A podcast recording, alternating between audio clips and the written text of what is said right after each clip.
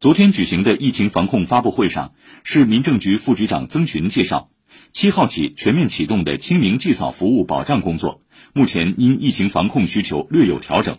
预约限流高峰日由四天增加到六天。前往墓园的市民还需提供四十八小时核酸检测阴性证明。请听报道。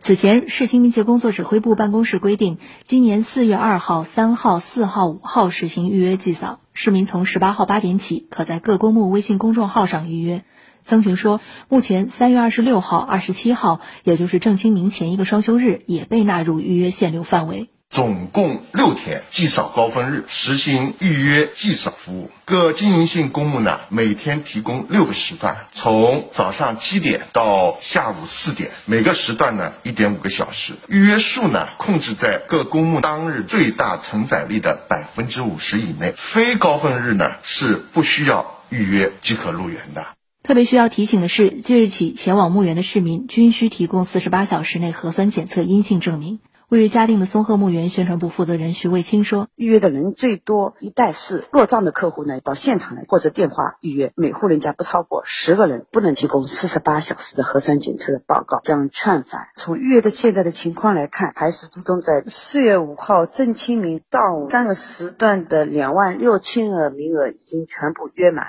针对特殊群体，各公墓将同步提供电话预约服务及绿色通道。清明期间将继续提供网络祭扫、代客祭扫等服务。位于青浦的上海福寿园副总经理徐敏说：“他们升级了防疫措施，并将做好各项保障。”员工的健康的监测其实已经持续了一个多月啊，我们也开始了一周两次的员工的核酸的检查。园区所有的室内场所以及室外的客户易于接触的这些场所，我们都增加了这个消杀的频次。考虑到还是有很多行动不便的人士啊，所以我们今年祭扫高峰的这几天，园区都有电瓶短驳车的这个开放。祭扫相关的政策措施和服务安排，可在市殡葬服务平台官网和各墓园微信公众号上查询。市民政局殡葬管理处处长黄一飞建议：我们首先呢是希望能够优先选择家庭追思等非现场祭扫的方式，在疫情防控的特殊时期呢，保护好我们自身和家人的健康安全啊，就是对先辈最好的告慰。我们也注意到有很多市民他有落账，包括线下祭扫的刚性需求，希望大家能够错峰。其实呢，墓园呢过了清明呢，也是可以祭扫的，不一定要扎堆在清明节。